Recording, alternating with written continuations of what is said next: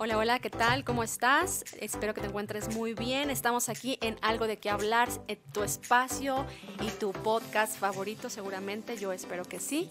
Y pues bueno, estamos aquí nuevamente, Carla Galicia, su servidora, y Arlene, que también está en este espacio, en esta cabina, muy contenta para poder compartir con ustedes el tema que hemos preparado para hoy.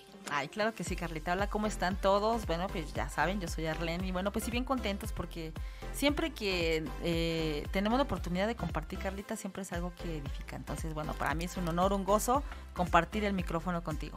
Gracias, igualmente, Arlene. Y pues bueno, eh, hoy el título de nuestro podcast se llama Desaprendiendo para Aprender. Y bueno, antes de empezar nuestro tema como tal, queremos agradecer como siempre a Radio Núcleo 180 por estas instalaciones que, que, nos facilitan. Y recuerda que nos puedes escuchar por las redes sociales, puede ser por Facebook, puede ser por Spotify. Tú búscanos, ahí nos vas a encontrar. También nos pueden encontrar, aunque no nos escuchan, pero también nos pueden encontrar en Instagram. Ok, pues mira, quiero compartirte ahorita, Arlen, algo de lo que vamos a estar hablando el día de hoy. Eh, no sé cómo te haya ido a ti en, relación a este tema, pero quiero compartirte algo que encontré. Estaba buscando una información y me encontré una frase muy importante o más que importante como muy muy este muy especial como que como que te impactó. Sí. No y mira eh, te voy a decir primero quién la escribió. Eh, fue Alvin Toffler él nació el 4 de octubre de 1928 en la ciudad de Nueva York. Fue un escritor sociólogo y futurista, o futurólogo también le llaman así, doctorado en letras, en leyes y en ciencia. Conocido por sus discusiones acerca de la revolución digital, la revolución en las comunicaciones y todo lo que envolvía la parte de la tecnología. Sus primeros trabajos fueron enfocados principalmente al impacto de lo que la tecnología traía a las personas y bueno, lamentablemente él fallece el 27 de junio del 2016.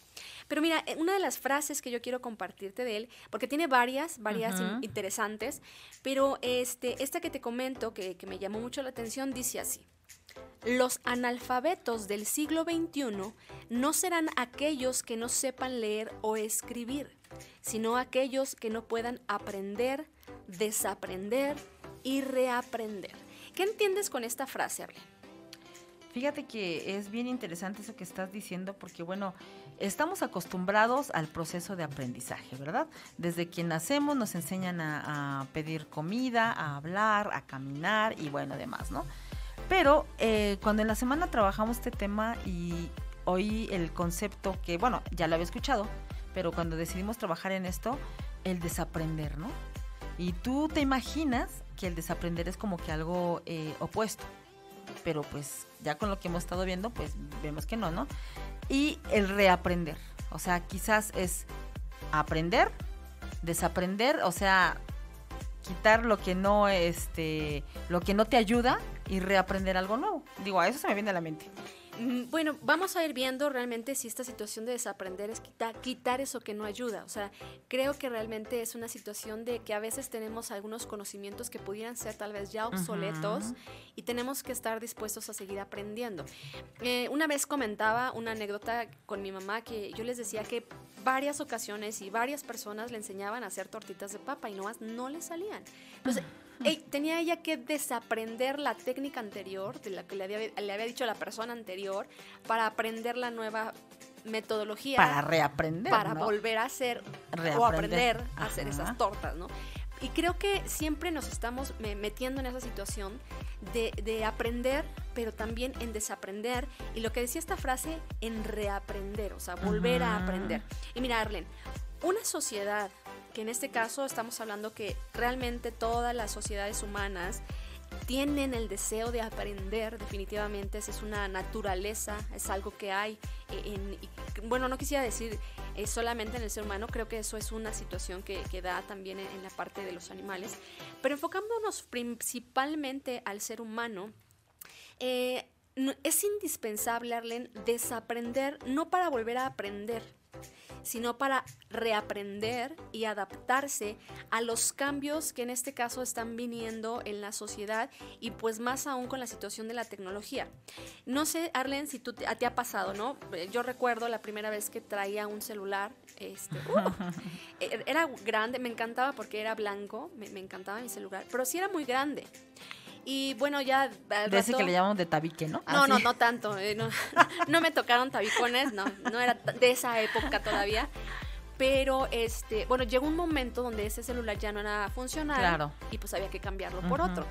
Entonces, al adquirir el nuevo equipo, pues tenía que volver a aprender cuáles eran las eh, funciones que este nuevo aparato tenía, este, porque aunque el otro eh, tal vez podían tener la situación o la función de llamadas, de mensajes, pues estaban acomodadas en diferente forma, tenían diferente color, este, ya no eran, ah, bueno, en ese entonces no eran touch, o sea, tenías que meterte a, la página a través del, del teclado, este, entonces tenías que volver a aprender o reaprender. Y bueno, eso O sea, te saltaste el paso de desaprender. Ah, bueno, también. Tenía que, sí, exactamente. Lo primerito que hay que hacer es desaprender. Digo, vamos a andar nombrando mucho esta palabra para que no se, se queden, ¿qué, qué, qué? O sea, pero es que, exactamente. Pero es que realmente es bien importante que nos escuchen atentamente para poder llegar al propósito de esto, ¿no, Carlita? Sí, y bueno, enfocándolos especialmente en la parte, vamos, te, digo, de las cosas tecnológicas. Este hay tanta novedad en eso. Este, ya la, por ejemplo, vamos a hablar de la lavadora, ¿no? La lavadora que al principio era una perilla que girabas y pues ya ahí decía ciclo medio, este más tiempo o muy sucia la ropa, pero una perilla que giraba nada más. Y ahora tiene tantos botones. Tantos botones, claro. Tienes que cambiar la forma de mover la mano porque ya no es de girar, sino de apachurrar con tu dedo. O sea, tienes que desaprender, como tú decías, esa, esa técnica de girar la, la muñeca y ahora tiene que ser con el movimiento distinto y utilizando los dedos y pues aprender los nuevos sistemas de, tus, de tu lavadora que obviamente son más complejas, que ya te dice qué tipo es de, de lavado, qué ciclo, que si el agua tibia, que si fría, que, o sea... Sí, fíjate, eso que dices es bien importante porque apenas eh, nos estamos enterando en el mundo entero que, bueno, pues eh, Facebook va a cambiar, ¿no? Va a cambiar todo su formato y se va a llamar Meta.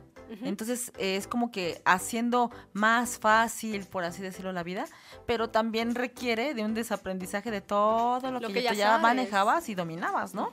Y otra vez, ¿no? Y hasta se maneja que muy probablemente entre ya la realidad virtual y toda esta situación.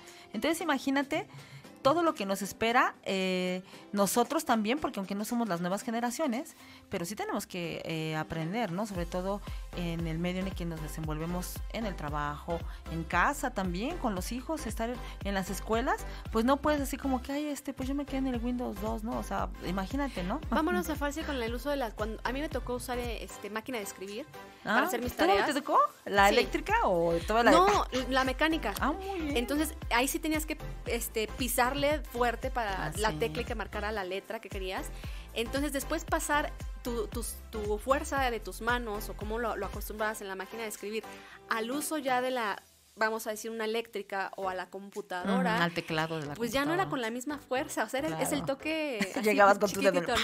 ¿no? entonces tenías que dejar de utilizar esa fuerza este, para ahora aprender a Y ahora el touch, que apenas si le pasas, eh, increíble, ¿no? en las pantallas le pasas el dedo y ya se prendió, ¿no? Sí. O sea, qué increíble. Todo ese tipo de cosas. Fíjate, comentabas algo de esta persona, Alvin Toffler, que es, eh, era un futurista, ¿no? ¿Él se habrá imaginado?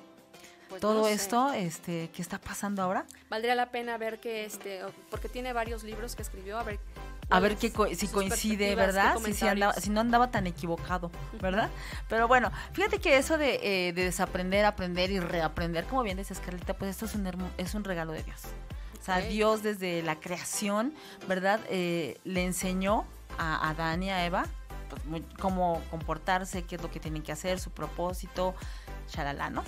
y ellos tuvieron que aprender ¿verdad? Pero cuando viene esto de la caída, y lo quiero nombrar porque digo, cuando viene esto de la caída, pues ellos son este, movidos de ahí del jardín del Edén y ellos tuvieron que desaprender todo lo bueno que, te, que tenían, quizás hasta sin mover un dedo tenían todo, ya tenían que desaprender para aprender ahora a, su nueva modalidad de vida, ¿no? Entonces, qué increíble es esto y en la vida de nosotros no cambia, Carlita. Nosotros eh, tenemos muchos aprendizajes que vienen de familia, quizás vienen de generaciones, ¿no? Bien decías tú de las tortitas de papa de tu mamá, ah, pues a lo mejor y ella tenía desde la abuela, la, no sé, la bisabuela, la tatarabuela, le enseñó y ella lo pasó a sus generaciones, a ustedes, ¿no? Luego me invitas a hacer unas tortitas. A mí sí me salen, fíjate. Ah, súper, luego me invitas a comerlas. no a hacerlas, pero sí a comerlas. no, pero el caso aquí es que, bueno, eh, todo eso se va aprendiendo, ¿no? Generación a generación. Pero hay algunas cosas, Carlita, pues que quizás no sean tan buenas que hayas aprendido. Sí. Quizás algún eh, patrón de conducta, porque sí hay patrones de conducta ¿eh? hereditarios. Eh, hay mamás o personas que son como muy gritonas y todo esto, y la hija pues resulta que también es gritona, ¿no? Entonces son cosas que realmente pues no, no, no, no nos edifican. También pueden ser eh, aquellas circunstancias que vivimos en la vida y que nos pueden eh, tener, llegar a, tenemos un aprendizaje, perdón, pero también tenemos cuando salimos de esa circunstancia difícil o no idónea, tenemos que desaprender todo lo que esa circunstancia nos había traído, ¿no? Sí. Entonces, qué increíble. Eh, ahorita te mencionas la situación de cómo como papás, como familia podemos influenciar muchísimo y es en esos casos, ¿no? Por ejemplo, de la gente que acostumbra a tener deudas y se esconde eh, cuando vienen a, a cobrar ¿Y, qué patrones de, conducta están enseñando a sus generaciones de decir siempre que tengas deudas escóndete o sea no no no este no des y luego los niños no saben no el otro día escuché que un niño le fueron a cobrar y que este la mamá sal sal dile que no estoy y va y dice dice mi mamá que no está Qué fea situación. imagínate, ¿no? Fíjate que hablando de, de, esto, de esta situación de, pues, de la familia, de todo, bueno, también es muy fácil, Carlita, para nosotros amar a nuestros conocidos, a nuestros hermanos, a nuestros padres, ¿no? Pero ¿qué tal amar al, al prójimo? O sea, nosotros tenemos que desaprender a, eh, de ese amor que estamos acostumbrados a dar solo a aquellos que hacen lo bueno o que significan algo para nosotros. Mm, o sea, me voy a regresar un poquito en ese ejemplo con la situación de la familia. Hay gente que dice, yo, o sea, lo he escuchado ya personas adultas que dicen, es que yo no, yo no abrazo o yo no tengo así como que las ganas de hacerlo. Ni no me gusta abrazar. Ni, y ni que me abracen, porque a mí nunca me lo hicieron. Cuando era niño, mi papá era muy seco, mi mamá también era muy, muy fría, y pues yo aprendí así, entonces por eso soy así. Pero fíjate que a veces la gente te habla desde lo profundo de su corazón y te dice, me hizo falta que me abrazaran, me hizo falta que, que mis papás me, me, dieran palabras bonitas, que me dieran mi beso de buenas noches. Y yo quiero, tengo ganas de hacerlo con mis hijos, pero no puedo. Entonces imagínate cómo algo que se aprendió, un patrón, pero a veces no es realmente lo que se quiere hacer, lo que se desea, ¿no? Fíjate que se me viene a la mente, por ejemplo, aquellos niños que eh, huérfanos, huérfanos, que ellos no están acostumbrados ni a dar amor, como decías, ni a recibir. Cuando son adoptados o acogidos en un hogar, es un proceso complicadísimo porque ellos tienen que desaprender a, a, aquella indiferencia que sentían de las otras personas y aprender a amar de la manera que una familia o un contexto familiar lo hace, ¿no? Entonces, todo ese tipo de cosas son bien importantes. Ahora, fíjense, quiero que quede claro esto. Eh, no significa, eh, desaprender no, quiere, no significa que va separado. O sea, conforme vamos desaprendiendo, también vamos aprendiendo. Son dos procesos que van juntos. juntos, que van de la mano, ¿verdad? Y algo también bien importante y que digamos que podría ser como un sinónimo, Carlita, que desaprender es como dejar ir. ¿verdad? Tienes que dejar ir, decías hace rato, lo obsoleto. Conocimientos que son obsoletos o cosas que no te ayudan en tu vida o cosas que estabas acostumbrada a hacer y que te dañaban y que tú no sabías que pues a veces ni identificabas qué es lo que te hacía daño. Simplemente puede ser algún patrón aprendido. Entonces todo eso lo tienes que dejar ir. Dejar ir todo lo que no te edifica para entonces hacer lugar a aquello nuevo que llega. A, lo que es, a lo que quieres, bueno, Exactamente, aunque fíjate que ese proceso no es nada confortable. Sí, o sea, desaprender algo que tienes arraigado de generaciones y muchas de las veces hasta desde antes de nacer, eh, es muy difícil soltar porque te saca de tu confort. Aunque sea una, eh, digamos, una vida. que te va a ayudar. Aunque, ah, sí, exactamente. Aunque no sea una vida muy confort, muy buena la que estás llevando o tu comportamiento no es muy bueno, eh, estás en el confort. ¿no? y de repente es la costumbre, ¿no? Claro, llega ese proceso y, bueno, pues te tumba todo, ¿no? Pues sí, es muy, muy cierto y creo que este necesitamos eh, pues tener la disposición de, dejar, de soltar, de abandonar esas, esas, esos conocimientos, esas prácticas que, que a veces no han dejado mucho. Y es que fíjate que aprender no solamente es adquirir información, ¿no? No es solamente procesar, o sea, adquirir, adquirir, recibir, recibir información, sino procesarla de la manera adecuada, ¿verdad? Esto eh, quiere decir que esta importancia radica en que en el proceso de aprendizaje tenemos que revisar lo que ya sabemos, Carlita, Y con base en eso de lo que nosotros ya vemos que tenemos como las habilidades, entonces con base en eso poder aprender algo nuevo. Partir de ello. Partir de ello, o sea, utilizar tus habilidades para poder llegar a tener nuevas habilidades incluso, ¿no? Me gusta mucho eso que dijiste, Arlene, porque efectivamente el desaprender no es algo contrario o no es el extremo de aprender. Así es. Sino que son dos cosas que tienen que ir de la mano, que cada una de ellas tiene su proceso, cada una de ellas implica su compromiso, su, su decisión, pero de alguna manera siempre vamos a estar en estos dos procesos en todo momento y para toda circunstancia, desaprendiendo, aprendiendo, desaprendiendo, aprendiendo. Ahora, desaprender, Arlene, consiste en ir un, poquito más allá. Consiste en replantearse lo que hasta ese momento... Eh, creías bien, creías correcto o normal. O que dices, ya esto ya no funciona. O sea, ya esto ya no es necesario. ¿Me explico? Eh, es romper muchas veces esquemas que se han tenido este, empezar a replantearse otras situaciones eh, posibles, a hacerse cuestionamientos. Em, de alguna manera es poder eh, buscar, buscar ese proceso de desaprendizaje. Ahora, estamos nosotros en una época, Arlene, de muchísimo conocimiento. O sea, a, mí me tocó todavía el de que te dejan la tarea o tienes que investigar y, e iba a la biblioteca. Y, buscabas varios libros hasta encontrar la información de, lo que te estaban pidiendo. Hasta era con tarjetitas, ¿no? te daban la tarjeta y te ibas a tu anaquel y buscabas, ¿no? El número del libro. Eso me encantaba. Sí, sí, está padrísimo. Estaba padrísimo. Pero bueno, ahorita la situación es de que la información ya la tienes en la mano. O sea, por ahí este, le han puesto ahí un título, un eh, prefijo a Google. Ah, sí, a Google. este, de que de ahí todo lo tienes, todo lo sacas, porque realmente la información, el conocimiento está en clic y cualquier cosa que quieras aprender, o sea, idiomas, matemáticas, ciencia, chistes, eh, algún tipo de manualidad, o sea, lo que quieras. Pero este, aún inclusive para empezar esos procesos de aprendizaje nuevos tenemos que desaprender. Se hace imprescindible, Arlen, esta, este acto de desaprender para dar cabida a nuevos procesos mentales, a nuevas habilidades, a nuevos retos.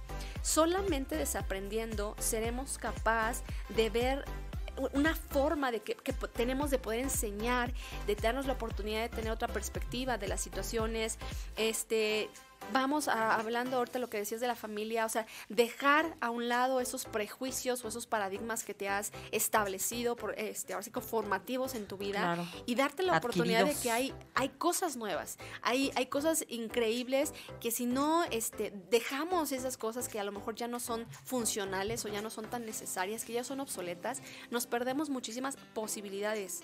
Ahora, en este proceso de aprendizaje y desaprendizaje, este, es importante que podamos eh, decidirlo, Y, y, te digo, no es algo que solamente lo vayas a hacer una vez en tu vida. Es algo que es continuo y que aplica para todas las áreas de nuestra vida, en todas las, las esferas o en todas las Hasta lo más mínimo estás desaprendiendo y aprendiendo. Exacto. Ahora, vamos a retomar o vamos a explicar un poquito mucho este proceso de aprendizaje, este desaprendizaje, porque está muy ligado también con la parte de la enseñanza. Sí, claro. O sea, el, aprender, y te digo, no, enseñanza no es una situación de, clase o de, del salón no, en el no, alumno de hablar hablar hablar y hablar. Sino, eh, o sea, siempre que vas a aprender algo es porque algo o alguien te está enseñando eso, ese algo, eso nuevo. Y una de las personas que, que, ejemplifica muy bien estos procesos de enseñanza de una manera clara, de una manera precisa, de una manera exitosa, es el Señor Jesucristo. Hemos hablado en otros en nuestros pod este, de muchas personas, de varias este, celebridades incluso, que, que, hemos podido aprender algo de ellos, de su vida, de, de, algunas frases que ellos mencionaron. Mencionábamos a, Alvin eh, al principio, pero en esta ocasión eh, el Señor Jesucristo plasma una manera de enseñar única no solamente única, Arlen, sino completa. Y, sí me atrevería a decir que hasta perfecta. Claro. Porque obviamente vamos a ver algunas cualidades o características de su entorno, de su época, y él rompió prejuicios, estereotipos, cosas establecidas, y, y todo lo que él enseñó lo enseñó súper bien y bueno, hasta el día de hoy vemos los resultados de su enseñanza, ¿no? Entonces vamos a entonces a entrar con esta enseñanza a través de la persona del Señor Jesucristo.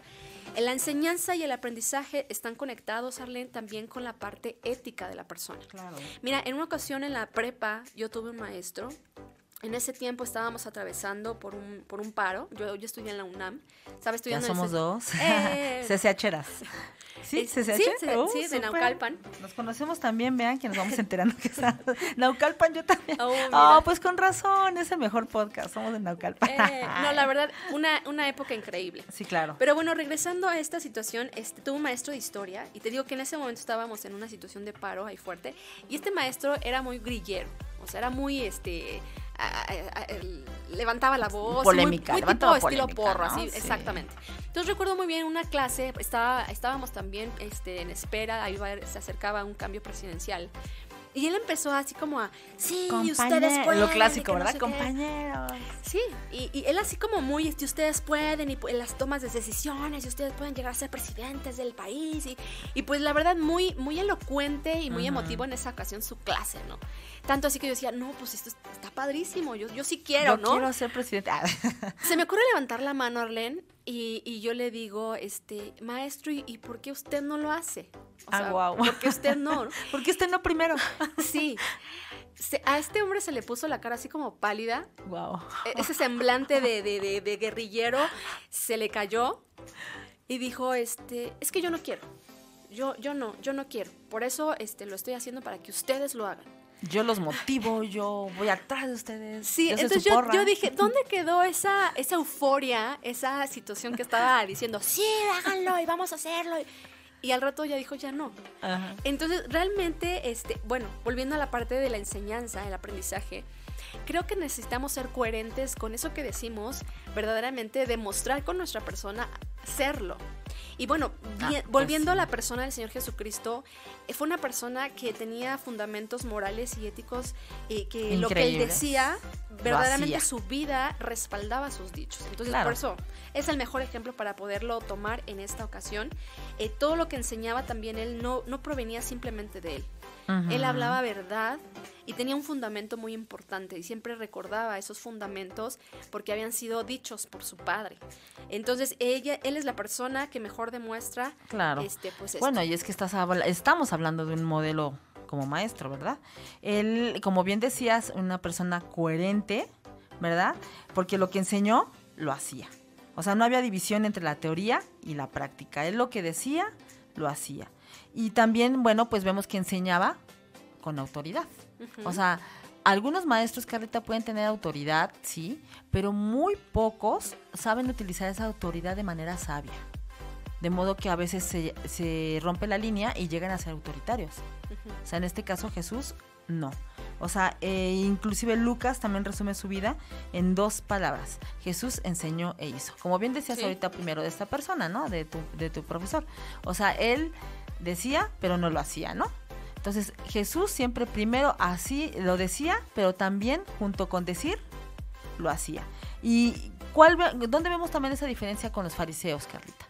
Los fariseos se apegaban a la palabra y eran muy estudiosos, pero dime tú, ¿hacían lo que realmente decía la palabra? No, hubo varias ocasiones donde fueron eh, no avergonzados por Jesús, simplemente ellos se daban cuenta que pues... No, y Jesús les dijo, ¿no? Ponen cargas ustedes que ni ustedes mismos la pueden llevar, ¿no? Entonces imagínate, él fue un, Jesús fue un modelo, es un modelo de enseñanza, su persona, su vida, sus hechos, todo lo que él ha hecho, Carlita, para bien o para mal, en el sentido de que ha cautivado corazones. O sea, ha cautivado al mundo, ha sido criticado, sí, por eso digo yo para mal, ha sido criticado, sin embargo, es un hecho que sus enseñanzas llegaron a marcar la vida de todos los que estamos y hasta la fecha y hasta que regrese por nosotros, va a estar marcada nuestra vida por todo lo que fue su vida, ¿verdad? Y bueno, pues realmente nosotros como seres humanos tenemos que seguir ese modelo, el modelo de él que es el modelo perfecto para desaprender y aprender, ¿no? Vemos algo aquí muy importante que, bueno, pues él, como bien decías, ¿no? O sea, él no tenía un título, él, sí, rabino, pero un título profesional como ahorita, vemos tantos influencers, Carlita, tantas personas que te motivan a ser mejor y que mira que tú puedes, donde vemos que realmente ese tipo de ideologías se centran solamente en nosotros, o sea, en la persona misma, ¿no? Es como que exalzas a la persona y después a Dios, pues quién sabe. En el caso de Jesús era diferente, él nunca se exalzó él, a pesar de que él es Dios. O sea, él siempre buscó eh, estar cerca de las personas que, a, los que ellos les, les enseñaban, no importando clase social.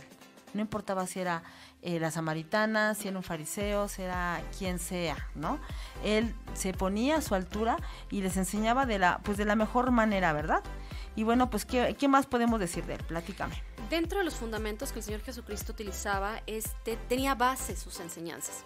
Y dentro de ellos, este, él partía desde la situación de establecer y de hablar acerca del reino del Padre, del reino de Dios. Y eh, siempre que tenía la oportunidad de compartirlo con la gente, a veces decía, es que el reino, el reino se está acercando. Eh, el reino no es este, el reino se acerca. De alguna manera les daba como el aliento de una esperanza de algo que iba a venir. Entonces, este, no era simplemente enseñarles por enseñarles, o, mucha gente que dice es que les lavan el coco. No, no era simplemente lavarles el coco, era hacerles recordar que algo, algo importante venía hacia adelante. Ahora, por otro lado, les estaba dando la invitación de que eso que podían recibir de parte del reino de Dios iba a transformar sus vidas, Arlene. O sea, realmente él no solamente quería, que quería apelar a que la gente conociera, o que la gente aprendiera algo, sino que la gente fuera transformada, fuera cambiada desde su interior. Ahora, otra cosa importante, como decía hace rato, el, Señor Jesucristo tuvo un fundamento en el uso de la palabra, la palabra que ya había sido enseñada desde el Antiguo Testamento, o sea, muchísimos años antes, y él la recordaba y les invitaba a las personas a, a traer la memoria, eso que habían aprendido cuando eran niños ¿Te acuerdas esto que escuchaste alguna vez? Pues eso, o sea, recuérdalo, tráelo a tu mente, vive eso. Otra cosa importante que hacía el Señor Jesucristo es que él buscaba conocer a las personas y conocer el contexto que rodeaba las circunstancias de esta persona. En este caso era conocer un poco su realidad eh, para poder verdaderamente plasmar objetivos específicos y que sus metas eh, y fines de enseñanza llegaran verdaderamente a tener resultado. En los discursos de Jesús se caracterizaban por el empleo de muchísimos elementos que tomaba él del entorno. También consideraba en ocasiones la, la, nacionalidad, las diferencias culturales. Había ocasiones donde se dirigía específicamente a grupo de personas específico, por ejemplo, en la parte de hablaba a veces con samaritanos, como tú mencionabas hace rato, los fariseos, y, y les hablaba acorde a los conocimientos y a la situación de esas personas. También habló a pobres, Arlene, pero también habló a muchos ricos. Habló a gente que se dedicaba a la política, pero también habló con gente religiosa habló delante de gente enferma y podía hablar acorde a las necesidades de estas personas. Entonces realmente la parte del Señor Jesucristo es que se adaptaba en todo, no se limitaba para poder enseñar siempre y buscaba que pudiera haber un, un ambiente siempre de aprendizaje, sin importar dónde estuviera. Ahora, otra cosa bien, bien importante es que él dependía del Espíritu Santo. Claro. En este caso, ese fue también uno de los éxitos de su ministerio, porque eh, el Espíritu Santo dirige. El Espíritu Santo eh, te permite, eh, te desafía, te reta a seguir hacia algo mayor. Y vemos como el, Señor Jesucristo, así también acompañado por el Espíritu Santo, no se rindió a pesar de, como tú decías hace, hace rato, las críticas, a pesar, a pesar de tantas situaciones difíciles, Él continuó hasta el final de su tiempo y todo el tiempo buscaba la manera de enseñar algo y lo hizo con mucho éxito. Fíjate qué, qué importante. Y es que fíjate que Él siempre buscó tener eh, encuentros con las personas. O sea, Jesús invirtió su vida en estar en comunión con los suyos, ¿no? Él hacía, eh, hablaba, hacía y bueno, esto se ve plasmado después en la escritura, ¿verdad? Cada palabra de Jesús que vemos en los evangelios, es, los evangelios es una muestra clave, clara, de cómo Jesús enseñó todos sus procedimientos, herramientas que utilizó y ahorita los vamos a ir platicando, ¿verdad? Y bueno, pues él siempre buscó encontrarse con esas personas. Como tú bien decías, ¿no? Buscaba eh, la forma de, de estar con ellos, pero también, ¿sabes qué? De dialogar, no solamente de escuchar ¿no? Vemos... Más bien, no solamente de hablar. Ajá, perdón, sí, de hablar. O de escuchar. O sea, a lo mejor puede ser que también no esté escuchando, ¿no? No, era ambos, ¿no? Eh, es algo muy... Eh, eh, hermoso esta parte porque, bueno, nosotros que somos comunicadoras, Carlita, tú y yo que somos comunicadoras, pues estamos acostumbrados a entrevistar a las personas, ¿no? Y llegas y la entrevistas. Y entonces hay veces que cuando eh, eh, la persona te está diciendo, te está respondiendo lo que le preguntaste, de ahí te sale otra pregunta. O sea, en tu mente, ¡ay! Te sale otra pregunta. ¿Cómo fue Jesús? O sea, Jesús siempre les hablaba, les preguntaba, les exponía, les ponía, como dijéramos, las cartas en la mesa y entonces dejaba que ellos se expresaran para entonces entrar él con la enseñanza, ¿no? Y es que miren esa parte, él quería conocer a la gente, quería conocer a las personas. Entonces, ¿cómo conocemos a una persona si no le damos la oportunidad de que nos cuente ella, que nos platique, ¿no? Y aún inclusive que, que, su forma a veces de decir las cosas te puede decir muchísimo más de la información que te está contando, ¿no? Sí, fíjate que sí. Y bueno, pues es que él hizo eso. O sea, realmente eh, fue importante todas esas herramientas que él utilizó. Y también sabes que era muy audiovisual y siempre ponía ejemplos. El otro día hablamos, ¿no? Del ejemplo que ponía de, pues de la naturaleza, de todo lo que tenía a la mano. Eh, de eso, con base en eso, es como se enseñaba a las personas, ¿no? Eh, la enseñanza anterior, en las, en, todavía me toca a mí, ¿eh? en mi generación, de que el profesor solamente hablaba, hablaba, hablaba, y nosotros como estudiantes éramos como aquellos pasivos, que nada más escuchábamos. Inclusive ya era la y media y así como que ya te estaba durmiendo, ¿no? Aquí en este caso con Jesús, pues fue algo, es algo, fue algo diferente, porque tanto hablaba como les dejaba hablar, ¿no? Qué importante es el tener también el contexto, el tener el contexto de lo que estaban, él ya sabía lo que estaban viviendo, pero le agradaba escucharlo para poderles aterrizar sus, sus enseñanzas, ¿no? Y bueno, también eh, la vulnerabilidad, Carlita, ¿verdad? Los sentimientos que él buscaba, tanto en sus discípulos más cercanos como en aquellas gentes que lo seguían, él buscaba tentar, tocar su corazón, tocar su corazón con sus enseñanzas y bueno, con base en eso era así como que a través de su circunstancia difícil de esa persona, él les daba la enseñanza, ¿no? Sí, de, de, hecho realmente el Señor Jesucristo no solamente buscaba simplemente enseñar, sino lo que volve a, eh, él, quería tocar la vida de las personas, quería transmitirles algo para que esta gente fuera transformada. O sea, el Señor Jesucristo no solamente se dedicó a, dar información, él transmitía vida, transmitía cambios. Entonces eso es lo que él este, quería en las personas. Y otra cosa muy importante, perdóname, es eh, la transparencia que tenía Jesús. Sí. O sea, él se mostraba tal cual. Quizá nosotros como seres humanos, Carlita, en alguna circunstancia como que tratamos de aparentar, a lo mejor por evitar discusiones, o a lo mejor por no enfrascarte en el hecho, ¿no? Que está pasando.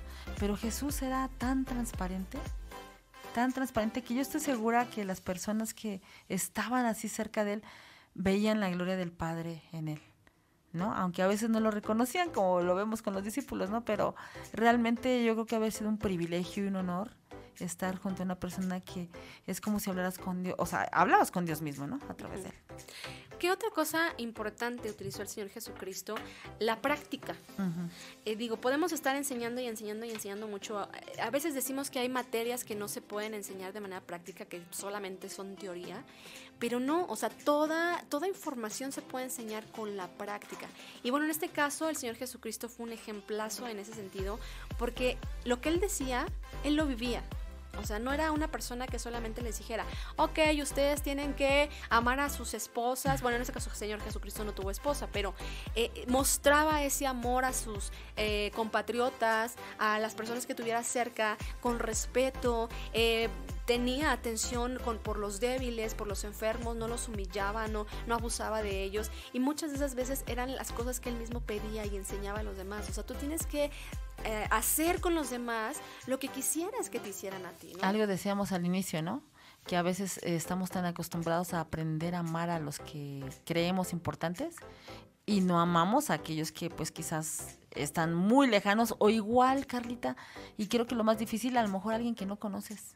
O sea, nosotros tenemos que aprender a amar a alguien que quizás ahorita en este mismo instante está, no sé, en el eh, en Europa y tú no sabes ni su rostro ni la conoces, pero tú tienes que aprender a amarlo. No te vayas tan lejos, a lo mejor mañana una persona en el transporte en el que vayas, nunca la has visto y a esa persona tienes que amar. Claro. Ahora, vemos cómo Jesús eh, en su acto de ir buscando a los discípulos, este, él vio cosas en ellos importantes. Él no los vio como, como esa gente que, bueno, este, el pescador. ajá, el pescador, el que se dedicaba a cierto oficio. El recaudador de impuestos. Él, él logró captar cosas más allá de lo que las demás personas de su alrededor no habían visto en estos hombres. Ahora, no es, mira, te voy a poner un ejemplo, Arlen. Imagínate, este, queremos aprender a manejar un carro. Queremos aprender, O sea, es imposible que yo aprenda a manejar un auto, aunque tengas tus prácticas y el maestro te está ahí dando las lecciones y que la palanca y que las velocidades. No vas a aprender realmente nunca hasta que no te subas a un carro y lo manejes por la calle. Entonces, eh, eh, muchas de las veces es necesario, es imperante el tener que practicar eso que estamos aprendiendo para que esa enseñanza, ese aprendizaje se quede en tu vida. Fíjate que eso que dices es bien importante. Este del coche, digo, es algo así como que dices, ay, a poco, pero aquí en México sí pasa, ¿eh? eh de verdad que sí, ¿eh? ¿Cuántas veces has visto personas que están aprendiendo a manejar? El factor primario, pues obviamente es ver, espejear, o sea, todo lo que te enseña el maestro, ¿no? El factor secundario de aprendizaje, muchachos, eh, son las personas que te pitan porque estás bien lento o porque diste la vuelta equivocada. O sea, estás aprendiendo. Se te, apagó el carro, ¿no? Se te apaga el carro y por acá están, ay, aquí muévete. Esos son factores secundarios, pero que también nos enseñan a aprender, ¿no? O sea, todo eso es una capacitación Pero también aprende aquella persona que está, eh, ese conductor experto que está cercano a estos carros. Los carros traen la leyenda de ah, sí, autoescuela. autoescuela. Entonces, si no te gusta estar pitando, si no te gusta estarte ahí este, deteniendo porque se detiene a cada rato si le apaga el carro, pues vete para otro lado y no te, no te estreses. No te, no te enojes. Es que esas personas no han aprendido a desaprender, Carlita. Sí, o sea, si viene ahí la leyenda, debes de aprender que no debes de ir cerca de estos vehículos. Exactamente. Y dejar que la gente, imagínate, Aprenda van todas miedosas con este, el terror de si puedo o no puedo. Sí, no, de verdad que sí es bien, bien estresante para, para uno que va aprendiendo. A mí me enseñó mi papá, ¿eh? Este, me enseñó mi papá, me enseñó muy bien. Pero ¿cómo aprendiste? Bien, porque antes, fíjate. Arlen, tenías que practicar. Ah, bueno, sí, pero espérate. aprendí bien con mi papá, te voy a decir por qué. Porque una persona, no digo nombre, me enseñó antes y fue tanta su desesperación que me dejó botada ahí en el en, Villa de las Flores. Entonces tuve que hablarle a mi papá. Sí, no, de verdad que sí. Y le tuve que hablar a mi papá, papá, rescátame, ya fue mi papá. Y bueno, pues él sí me ayudó. Y, ¿saben qué estuvimos? Como yo, como dos meses diario enseñándome. La verdad, Pero salían a manejar. Sí. Entonces, muchas veces no se aprende hasta que no estamos practicando eso que queremos aprender. Ahora, ¿qué otra cosa importante aprendemos de la persona de Jesús, regresando con nuestro tema? Em, debe de haber una enseñanza participativa. Tú decías hace rato que el Señor Jesucristo utilizó algunas preguntas, hacía el diálogo también, pero la parte de la, práctica y la enseñanza permite que esa situación pueda invitar a aquella persona que está aprendiendo a participar en, su aprendizaje. Los discípulos aprendieron en la medida en la que interactuaban y dialogaban con Jesús. Ellos tuvieron el espacio para opinar para sugerir, para preguntar, para equivocarse, Arlene. Y muchas ocasiones en esas equivocaciones el Señor Jesucristo intervenía y les enseñaba. Ah, ok chicos, así no. Me recuerdo ahorita esa escena donde están ellos eh, liberando a una persona y, ellos están ya como cansados, de que no, sé cuánto tiempo ah, estaban ahí y, no podían y estaban hasta gritando. Y les dije, a ver chicos, eso no es así. O sea, el Señor Jesucristo se calmó en lugar de regañarlos, ay, inútiles, ustedes no saben. Tanto tiempo conmigo.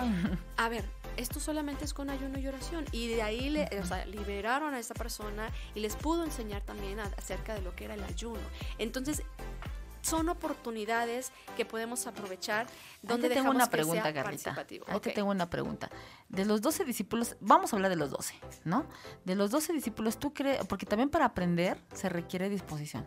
Sí. ¿Tú crees que de esos 12 algunos tuvieran, todos tuvieran la más disposición de aprender?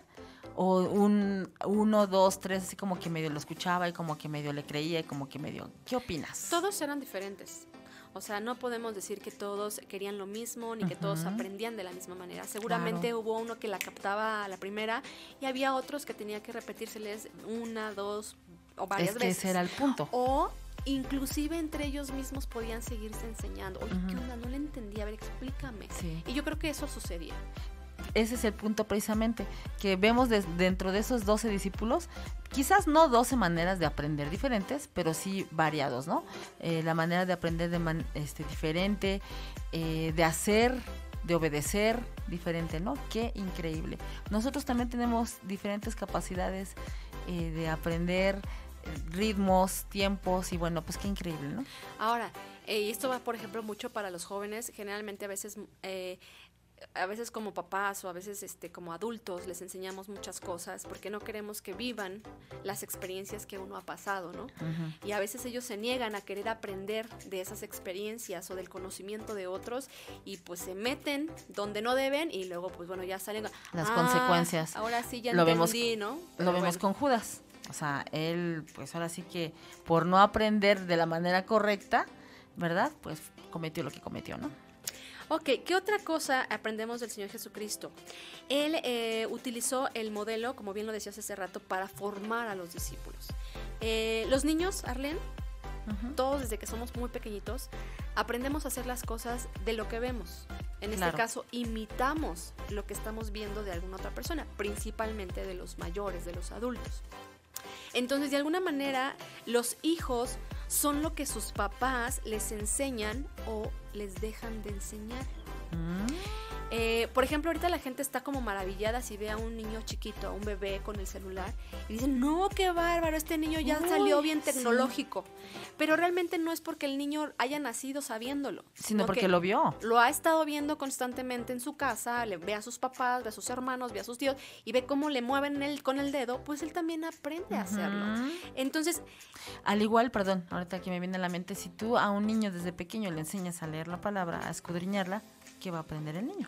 como si desde muy pequeño le enseñas a decir groserías y, y ah, mira, escúchate lo que dijo y te da gracia, lo va a seguir haciendo y al rato ya tiene 8 o 10 años y dice, no digas eso, pero desde un principio tú se lo enseñaste, ¿no? Claro, sí, sí, sí. Entonces desde pequeños podemos enseñar algo bueno o podemos enseñar algo malo o también podemos dejar de enseñar y eso también lo van a aprender.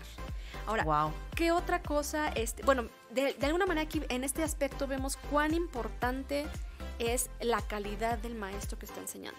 Y maestro no me refiero al título de, maestro profesionista, sino cualquier persona que enseña debe de ser una persona congruente, debe una persona ser con éticas y valores altos o, correctos, porque enseñamos muchísimo, enseñamos más de lo que con lo que hacemos que con lo que decimos. Y también eh, ponerte a, el profesor o el maestro se tiene que poner a la altura de la persona. Aunque veas una persona de 48 años, por ejemplo, puede ser que sea un bebé espiritual.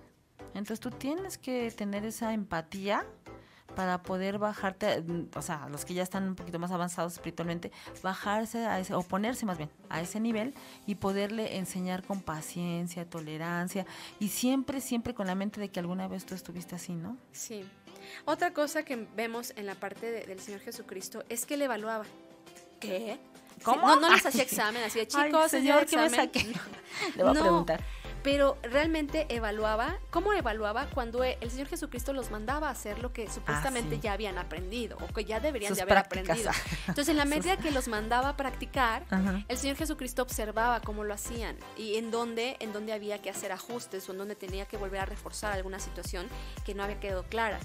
Jesucristo, a través de esas evaluaciones, supo afirmar a sus discípulos y corregirlos las veces que fueran necesario. Ahora, otra cosa importante es que el Señor Jesucristo eh, lo hacía de manera natural y, de manera cotidiana, o sea, de manera informal. ¿En qué sentido me refiero a esto?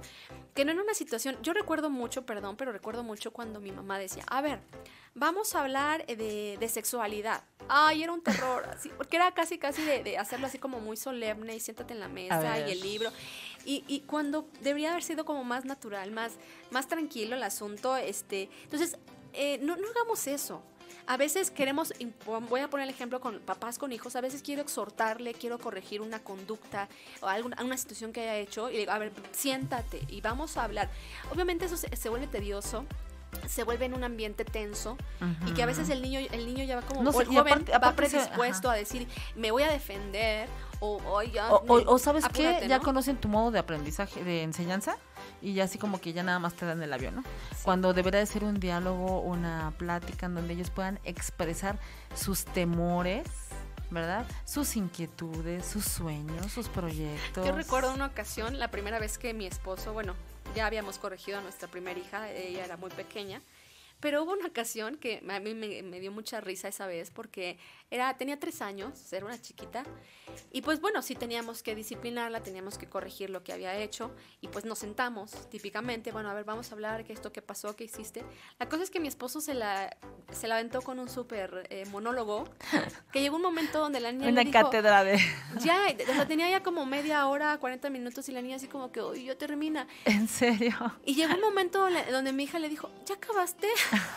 Yo, la verdad, Arlen, yo me volteé, eh, me fui de ahí a reírme, porque la verdad yo también dije, ay, este, yo también ya quería que terminara, porque pues no era la forma óptima para poderle enseñar o para poder corregir Claro. esa situación. O sea, Con un quizás no era ni con siquiera un lenguaje de la niña, Y, ¿no? y ni siquiera diálogo, era un monólogo. Entonces, eso se volvió muy, muy tedioso y no sé si realmente aprendió porque lo volvió a hacer en alguna otra ocasión. Entonces, tuvimos que aplicar otro tipo de técnicas. Entonces, eh, el hacerlo así tranquilo, aprovechar las oportunidades, algo como cotidiano, o sea, no hacerlo tan tan tedioso, tan pesado, Y porque no aparte, dan ganas de, que sí. apre- de aprender. Fíjate que también hay cuestiones que, eh, por ejemplo, mm, cuando hablas con los papás, hablas tú de la sexualidad, ¿no? Que quieren tocar el tema, pero no, no saben cómo y le redundan y le redundan y le redundan. Y no llegan a nada y de repente tú le dices, bueno, es esto, papá. ¡Ay! Ya lo sabes. ¿Cómo? ¿Quién te enseñó eso? ¿No? Sí. O sea, realmente tenemos que estar también listos a escuchar a tus hijos porque esos hijos ya están aprend- aprendiendo algo afuera. Sí. Y pues muchas de las veces no es lo ideal, lo de afuera, pero tú tienes que ver, tener la sabiduría, pedirle a Dios sabiduría, ¿verdad? Para poder enseñar a tu hijo, digo, hablamos de los hijos, ¿no? Eh, de la manera más óptima, ¿no? Ok, pues estamos llegando a nuestros puntos finales. Qué, qué buen tema. Obviamente tenemos muchísimo que más quisiéramos compartirles, sí. pero es tiempo de nuestros puntos finales. Toma la hoja, la libreta y el lápiz porque ahí vamos. Muy bien, chicos, pues vamos al punto número uno. Podemos aprender algo de todo nuestro entorno, en la casa, en la calle, en el trabajo. Anímate a aprender algo nuevo en todo momento. Número dos, asumir que aprendemos de todas las personas. Vamos a poder aprender de chicos y de grandes. Número 3. No te encierres a decir eso ya lo sé. Date la oportunidad de aprender nuevas formas de hacer las cosas. Posiblemente te sorprendas y adquieras nuevas habilidades, optimices tiempos y recursos con nuevas maneras de hacer algo. Número cuatro, cuando enseñes a otros, cambia el yo hablo y tú te callas por un mejor ¿y tú qué opinas? Claro. Número 5. Premiar positivamente el error. Si ya se equivocó, Pues pues buscar la mejor Mm, manera de, de de, arreglarlo. re- de resarcir eso, ¿no? Número 6. Potenciar la reflexión y el espíritu crítico. Esto facilitará el aprendizaje y permite recordar ese evento. Número 7. Aprende destrezas y habilidades, no solo conceptos. Sabemos que los conceptos informan, pero las aprender destrezas y habilidades transforma. Número 8. Nunca dejamos de aprender. No hay horarios en el día, ni un día exclusivo, ni siquiera que solamente sea en la época escolar en la que aprendemos. Siempre ten la disposición de aprender. Número 9. Aprender a resolver problemas en lugar de recibir soluciones. Número 10. Conectar lo que se enseña con lo que se vive. Esa es una gran herramienta. Y número 11 y último. Unir puentes entre aquello que enseñamos y lo que la sociedad demanda. Muy importante, ¿no? Porque nunca vamos a dejar de aprender y tenemos que seguir siendo transformados y avanzando. Muy bien. Pues llegamos al final, Carlita. Hoy llegamos al final. Oigan, pero ah, no les dije al principio, pero en esta Ah, qué ocasión bárbara. tenemos una súper sorpresa para todos ustedes. Qué bueno que te quedaste hasta el final. Y pues queremos pedirle allá a los chicos si nos pueden poner esta increíble sorpresa para que tomes nota. Adelante. ¿Necesitas comunicar? ¿Buscas un espacio de expresión? Conéctate con tu audiencia a través Estás escuchando Radio Núcleo 180. Comunicación con valor. Diversión a lo mágico en Perimágico. Ven a Perimágico, tu máxima diversión. Toda tu familia estará Perimágico divertidísima. Hay juegos para niños, medianos y mayores porque es Perimágico. Perimágico divertidísimo. Perimágico, tu máxima diversión. Muy bien, pues ¿qué creen que esa es la sorpresa? Eh, bueno, el podcast no estaban acostumbrados a vernos, pero tuvimos que poner el video para que vean de lo que se trataba, Carlita? Y bueno, en esta ocasión algo de qué hablar y Radio Núcleo 180 tiene una sorpresa muy especial para ustedes. Nos dieron cupones de descuento, Carlita. ¡Eh! Súper. Fíjate, cupones de descuento familiares en el que normalmente pagarías 720 pesos. Pero si tú vas con tus, son cuatro personas, por 720 pesos, pero si tú llevas esos cupones de descuento vas a pagar solo 400 pesos. Wow, 100 pesos por persona. 100 pesos por persona y por todo un día de diversión. Y bueno, pues aquí estamos, nosotros no les vamos a hacer ninguna dinámica, pues simplemente les vamos a regalar. Alguien que Ay, escriba. no, a mí sí me gustaría que eh, pudieran este, decirnos algo del tema. A lo mejor que lo escriban. Ah, o bueno, no sé, sí, muy bien. sabiendo ¿Qué, que están qué ahí. desaprendió usted para aprender? Ándale, ándale, eso es y excelente. con lo cual reaprendió. Ah, ¿verdad? Muy bien, pues esperamos sus respuestas de verdad y si no... o, lo- o los primeros que nos digan yo quiero y que nos digan cuántos quieren. Ah, sí, también. Obviamente no van a decir yo quiero 50. Piensen en las demás familias, seamos compartidos. Pero los primeros que digan, este, yo quiero, vamos a ver cuántos, cuántos nos Sí, alcanzan. lo más que podemos dar son 48. Ay, Ah. no, no, no, no, ya menos, ¿verdad? Estamos aquí para dárselos. Escríbanos en el chat, si no, este, un mensajito que nos dejen por ahí para Sí. que podamos A ver, contactarlos. que, que nos escriban qué. Que nos escriban hashtag algo de qué hablar, ¿no? Pues simplemente. ¿Qué te parece? ¿No? Pues ahorita mismo de una vez a escribir hashtag algo de qué hablar. Yo quiero mis boletos para Perimágico. Así es. Bueno, pues eso es toda la sorpresa que, bueno, eh, ya llegamos al final. Y bueno, pues qué tristeza. Vámonos, Carlita, ¿qué te parece? Pues hasta pronto, gusto en saludarte, que tengas una excelente semana y pues mucho ánimo y a echarle ganas, aprendiendo siempre. Siempre. Esto fue Algo de qué hablar. Hasta luego.